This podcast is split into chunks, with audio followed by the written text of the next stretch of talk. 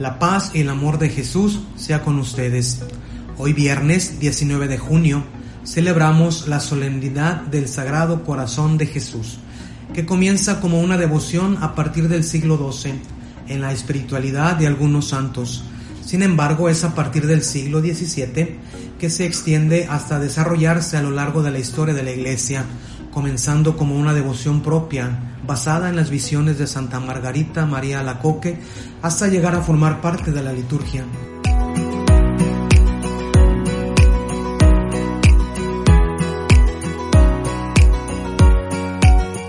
La palabra corazón despierta en nosotros antes que nada la idea del órgano vital que palpita en nuestro pecho y del que sabemos, aunque quizás vagamente, que está íntimamente conectado no solo con nuestra vida física, sino también con nuestra vida desde el plano espiritual.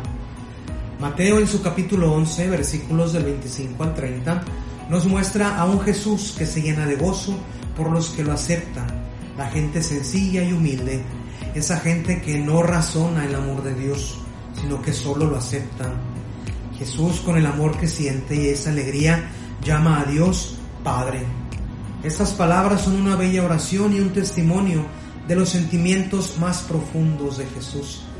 Este amor, esta fidelidad del Señor manifiesta la humildad de su corazón, como lo dijo el Papa Francisco.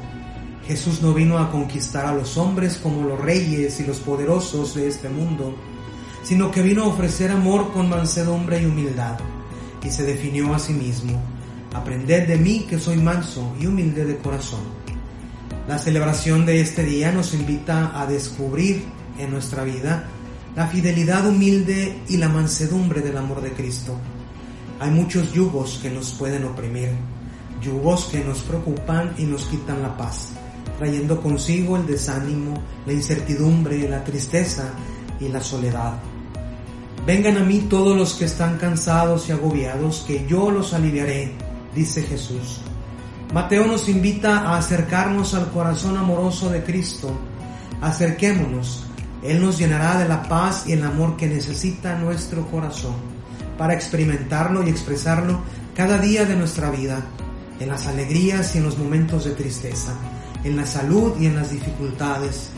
El amor misericordioso de Dios nos enseña a tomar la vida como acontecimientos de su propio amor, porque el corazón de Jesús libera y hace vivir de una manera más digna y humana. Es un descanso experimentar su amor.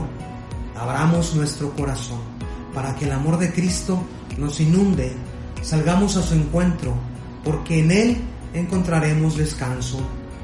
Paz y bien, su amigo y servidor, Fray Juan Manuel.